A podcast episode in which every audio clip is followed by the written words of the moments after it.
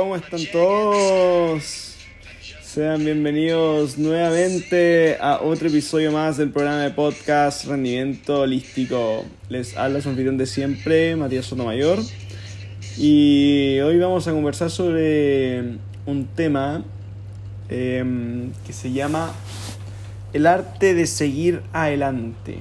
Es un tema que vengo hace rato, hace mucho tiempo pensando ahí, dándole vueltas a cómo lo podría hacer.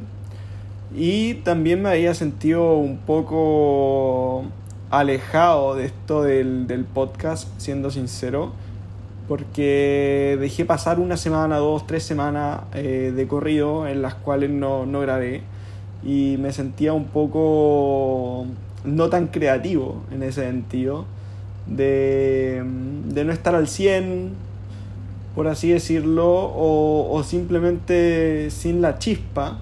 Sin embargo, es, algo que, manejo muy bien, que me lo enseñó a mí el, deporte, es el tema de, la disciplina. Y es que claro, si tú no te obligas a ti mismo a tener un día de, de, grabar el podcast específicamente y cuál es tu meta semanal o mensual, etcétera, de cuántos episodios vas a sacar y eso está calendarizado, Obviamente esa función de artista, tu cerebro puede divagar mucho, mucho, mucho tiempo y realmente no crear contenido. Sin embargo, cuando tú te comprometes con algo, tu cerebro se hace el esfuerzo de generar ese contenido. O sea, si necesitas crear, yo te digo, necesito crear para mañana tres nuevos episodios eh, porque es un compromiso conmigo, con el resto y es algo que va a aportar y, y lo necesito ya, o sea, hay un incentivo para hacerlo. Em, obviamente el cerebro encuentra la forma de cómo lograrlo, así que em, no intento justificar esto, sino que era un poco para explicar ahí el hecho de, de, de por qué había estado fuera. Entonces muchas veces pasa que también es, es normal cuando partimos proyectos, de que partimos súper empecinados, de que siempre cuando hacemos algo nuevo tenemos muchas ganas, porque hay variedad, hay algo nuevo, entonces el cerebro, la mente se emocionan, empiezas a tener eh, hormonas y patrones y conexiones neuronales nuevas que, que hacen que todo esto sea más entretenido. Es como cuando uno está aprendiendo cualquier disciplina nueva, un deporte, eh, un instrumento, algo, eh, una actividad siempre pasa que, que las primeras semanas, estas de adaptación, eh, es agradable el hecho de estar creando nuevas conexiones neuronales hacia, hacia esos circuitos. Lo que sucede después es que se pierde el, el, el interés, en este caso, de la actividad que en un principio eh, parecía nueva, novedosa, y nos pasa lo mismo con, también con las relaciones, por así decirlo, cuando estamos conociendo a alguien nuevo eh, nos pasa que eh, queremos saber todo de la otra persona y, llega un punto en, en, el cual estas primeras conversaciones, eh, pongámoslo así, no sé, conociste a alguien una vez, después intercambias WhatsApp y son conversaciones en las cuales quieres saber todo hasta que pasa, no sé, un par de semanas y te vuelves a juntar con esa persona y hay un interés de por medio que se va cultivando con cada pregunta, vas descubriendo cosas nuevas, intereses.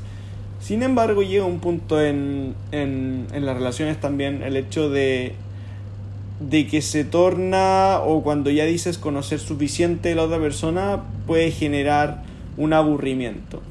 O sea, no, no con todas, en el sentido de que muchas veces, no sé, está el típico eh, amigo con el que compartes un café o que te tomas una cerveza o con la amiga que conversas y haces ciertas actividades, pero hay un punto en que esa relación pasa a ser un poco monótona si no se cultiva de manera diferente y si no se hace algo de manera diferente y esto es por parte de ambas partes. Y un poco a, lo que quiero llegar con todo esto, con toda esta introducción, es condensar el, hecho de, de por qué el capítulo de hoy se llama El arte de seguir adelante. Teniendo esto presente, es entender que todo pasa por ese proceso de inicio eh, entretenido y luego nos aburrimos o ya no tenemos esa misma chispa por hacer las cosas que estábamos haciendo. Y es ahí cuando aparece la, disciplina, que es la que nos permite, en este caso, eh, seguir adelante con lo que estamos haciendo. O sea, el hecho de ser capaz de repetir algo monótono muchas veces, una y otra vez, eh, transformándolo en un hábito, es lo que a largo plazo nos genera resultados.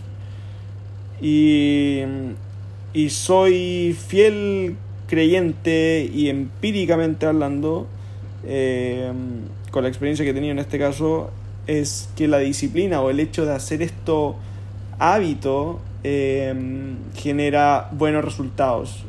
Entonces, en primera instancia, eso es un poco para normalizar y hacer entender de que si a ti te pasa eso, eh, es completamente normal. O sea, es un proceso mental que incluso puede ser eh, fisiológico a nivel cerebral de ciertas hormonas que se liberan con este caso con la, con la novedad, ¿cierto? Más niveles de, de dopamina que te hacen generar esta, esta nueva atracción por algo, por una actividad.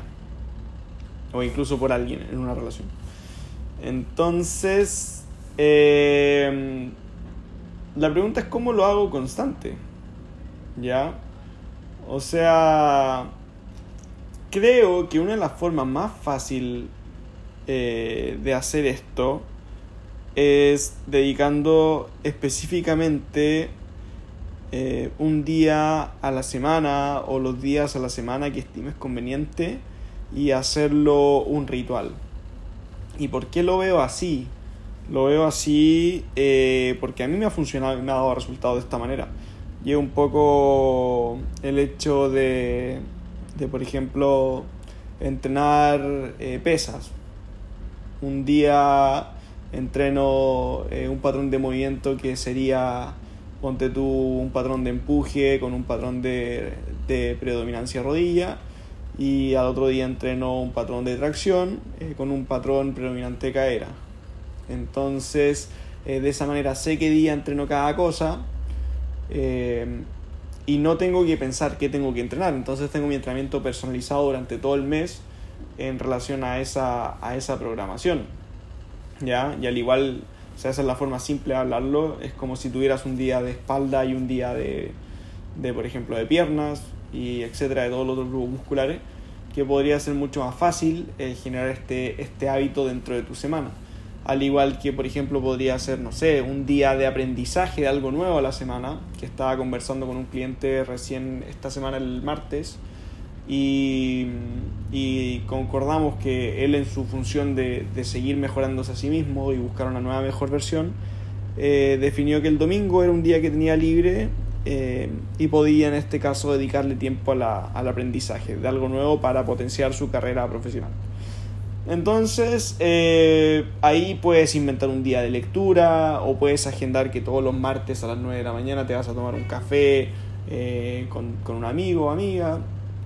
Entonces pasa un poco que no te das ni cuenta y ya pasan 4 semanas, 8 semanas, que a largo plazo, o 12 semanas son 3 meses, eh, generaste una algo constante en tu vida. Y muchas veces pasa en esta generación de hoy en día es que hay una dificultad muy grande por ser constantes en algún tema, porque hay tanta exposición a estímulos, en este caso en las redes sociales, por ejemplo, pongamos el caso de Instagram, donde te muestran de manera rápida lo que es, eh, entre comillas, el éxito, lo que es viajar, eh, lo que te gustaría tener o lo que te gustaría hacer, o lo, por ejemplo, una relación perfecta, una relación ideal, Em, o un físico ideal. Hay tantas cosas que, que están dentro de la red que tú lo ves como estímulo y tu cerebro no hace la diferencia entre si eso es real o está lejos de ti. Pasa un poco lo mismo que cuando actuamos bajo el instinto del cerebro reptiliano, que, que cuando tú te imaginas un león que te va a atacar, el cerebro desencadena la misma, eh, el mismo estrés dentro del cuerpo eh, sin saber si eso es real o no. Es un poco cuando hay, uno cree que hay una araña, cuando en verdad es una mancha que se parece y uno queda con el corazón eh, un poco acelerado, porque el cerebro no hace la diferencia entre si lo que está viendo es real o es imaginar, imaginatorio o imaginario, eh, y el cuerpo reacciona de la misma manera como si fuera real. Entonces, al tú exponerte a esos estímulos constantes, que, que finalmente generan cierto ansiedad el hecho de no tenerlo, o sea, el, creer que está ahí tan fácil y tan cerca porque nadie muestra el proceso detrás de, lo que hay que hacer para conseguir ese, ese éxito o ese objetivo, eh, las personas comunes y corrientes se frustran y em, generan estos estados de, de que a lo mejor no vale la pena conseguirlo, por así decirlo, lo que quieren lograr. Entonces, de esta manera, siendo constantes, es una formas de, de seguir adelante, ¿ya? O sea, si yo sigo constantemente, sin necesidad de esperar el resultado, sino que lo hago por el proceso de hacerlo. Es un poco hoy también conversaba con otro cliente que está entrenando, eh, haciendo, volviendo a hacer actividad física. Eh, es muy interesante el, proceso que está viendo porque, porque me decía que se está nuevamente reencantando con el deporte. Y pasa un poco que, que yo, en mi proceso personal, puedo entrenar todos los días de la semana y la verdad no tengo la necesidad de competir, o sea, no hay ninguna competencia de por medio, sino que eh, lo hago netamente por disfrutar el deporte y por mi estilo de vida y porque ya es un hábito que llevo años cultivando.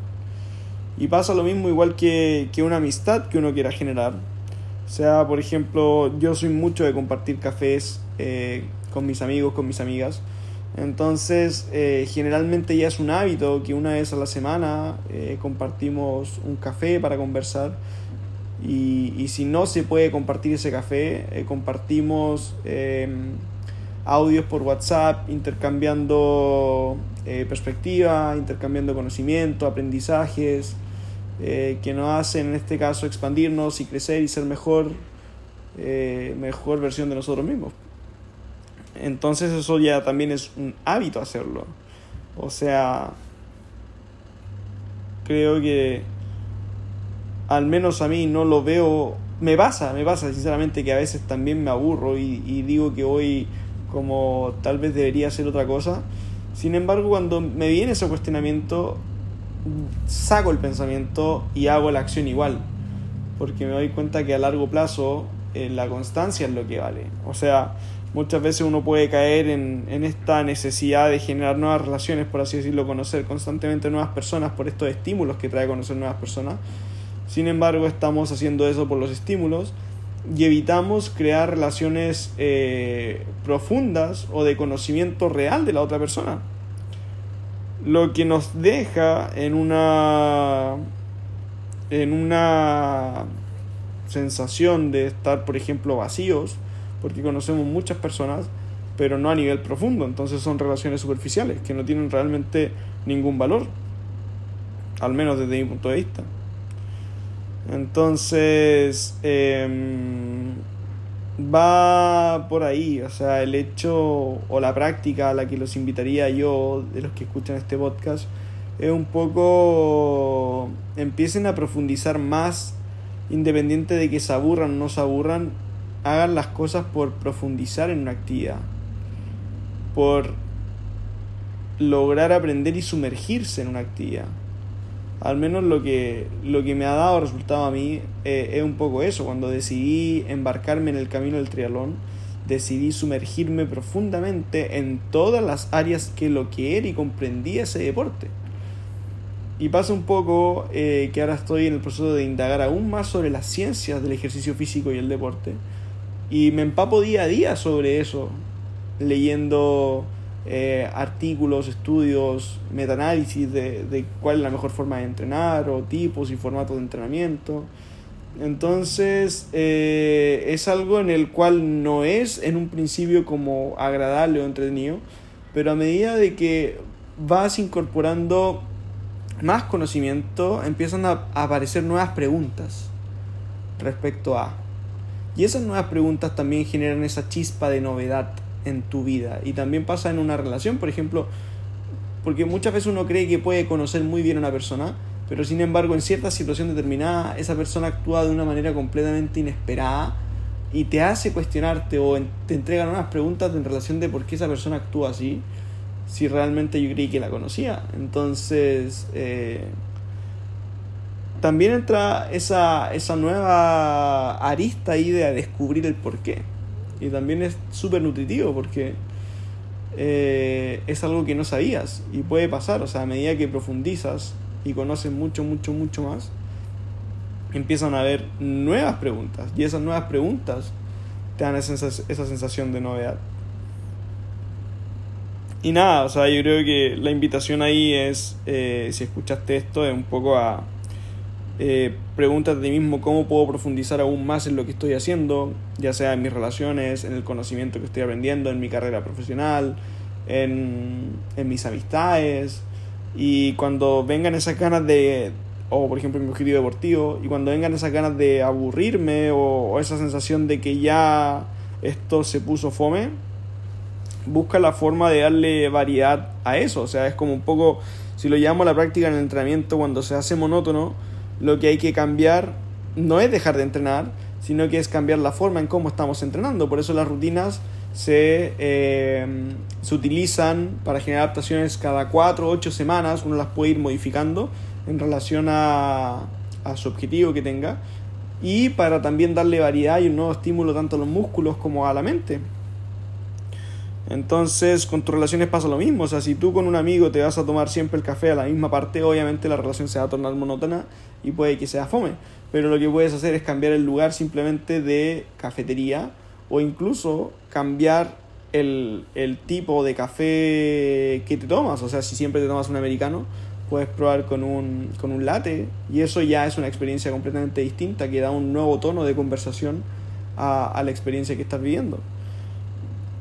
Entonces pasa un poco con eso, o sea, es busca la, la busca la forma de cómo darle novedad a lo que ya haces constantemente que te puede estar generando aburrimiento, sin embargo que quieres mantener en tu vida de manera constante, busca cómo darle eh, variedad a eso.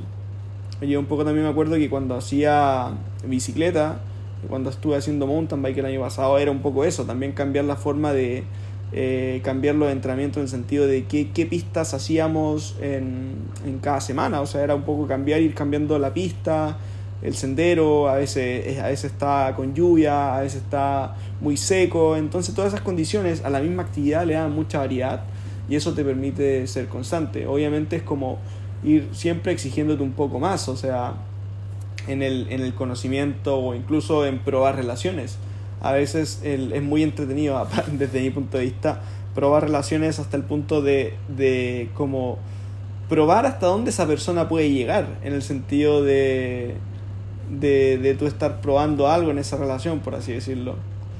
No si te entiendes, sino que es como probar el límite el, o la extensión de esa relación. Así que eh, creo que por ahí va la cosa, es como busca la forma en cómo puedes darle variedad a lo que ya haces y quieres mantener constante en tu vida. Em, y creo que pasa un poco eso también con, para mi juicio, con el tema de la grabación del podcast, es un poco cómo puedo darle más novedad a lo que ya hago y que me encanta hacer. Y de hecho hay, hay algo que igual tengo mucho en mente que me encantaría, es, es hacer un videoblog, en el sentido de, de creo que es más versátil porque comunicar ya es algo que me gusta hacer y podría ser más interesante hacerlo a través de, de un videolog porque hay más eh, cosas de las que preocuparse, por ejemplo, del fondo, de los colores, de, de cómo interactúa el video también con la audiencia, así que eh, creo que va por ahí, o sea, no cambiar el foco de uno de lo que quiere mantener constante, sino que ser capaz de incorporar variedad algo que parezca o pareciera ser monótono. Entonces, bueno, yo creo que con eso me, me despido el día de hoy. Yo lo que he estado haciendo principalmente en, estos últimos meses eh, de invierno he estado entrenando mucho, he estado explorando mucho el trabajo con kettlebells, que son pesas rusas, que los que han visto ahí en, en mi Instagram que me siguen lo han podido ver. Y, y, nada, o sea, teniendo muy buenos resultados a nivel de, de desarrollo muscular, también incorporando nuevamente ahora el running en resistencia aeróbica y también una disciplina que me tiene muy entretenido que fue la que les compartí la última vez que estaba haciendo eh, Maga, sigo haciendo de manera constante, ya hoy creo que este es el tercer o cuarto mes. Y la verdad es muy, muy, para mí, muy entretenido aprender una disciplina nueva que te exige eh, generar nuevas conexiones neuronales, eh, recordar nuevos patrones de movimiento, eh, mejorar tu velocidad de reacción y y obviamente pensaba que también el, el hecho de, del combate es algo muy humano, por así decirlo, porque te saca de tu zona de confort. Siendo que el, el, el, combate cuerpo a cuerpo es algo que se usó y se ha usado durante las décadas y años de historia de la humanidad, se ha usado el combate de contacto eh, con fin de defensa o incluso esta lucha greco-romana que es con fin recreativo. Y hay algo en, nuestra, en nuestro interior, en nuestra epigenética, algo reptil que nos impulsa a estar en, esa, en ese espíritu de lucha. Entonces desarrollas algo que puede parecer perdido dentro de ti y te vuelves a conectar con eso, con eso especial que es un poco más de, de tu cerebro primitivo.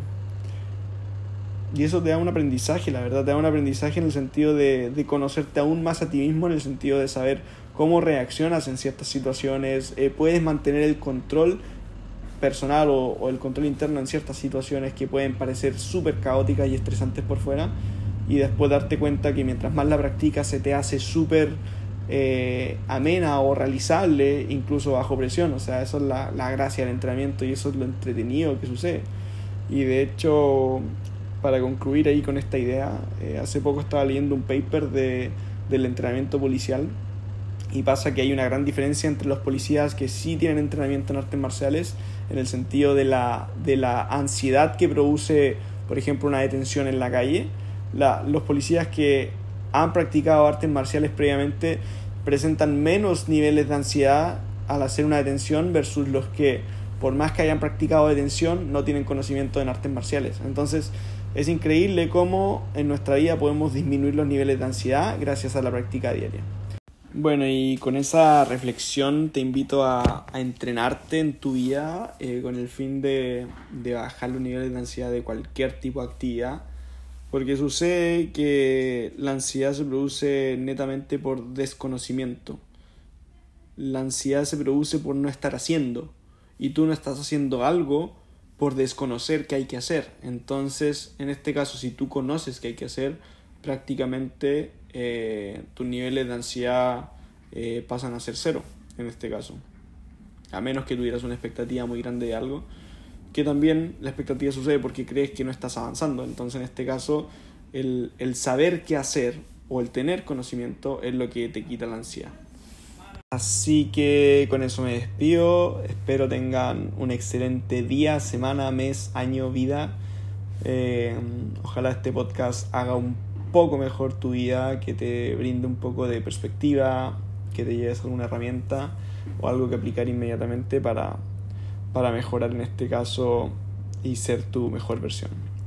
Así que, bueno, les recuerdo lo de siempre, seguir el, el podcast arroba rendimiento holístico, me pueden seguir también a mí, arroba coach.mati, donde vamos conversando sobre todo este tipo de cosas, desarrollo personal, crecimiento, entrenamiento y muchas cosas más.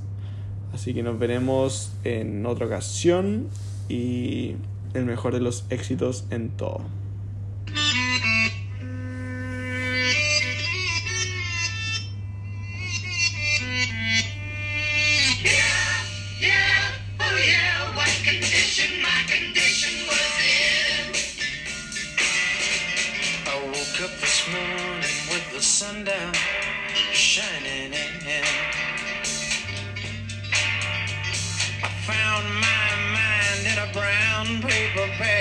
But then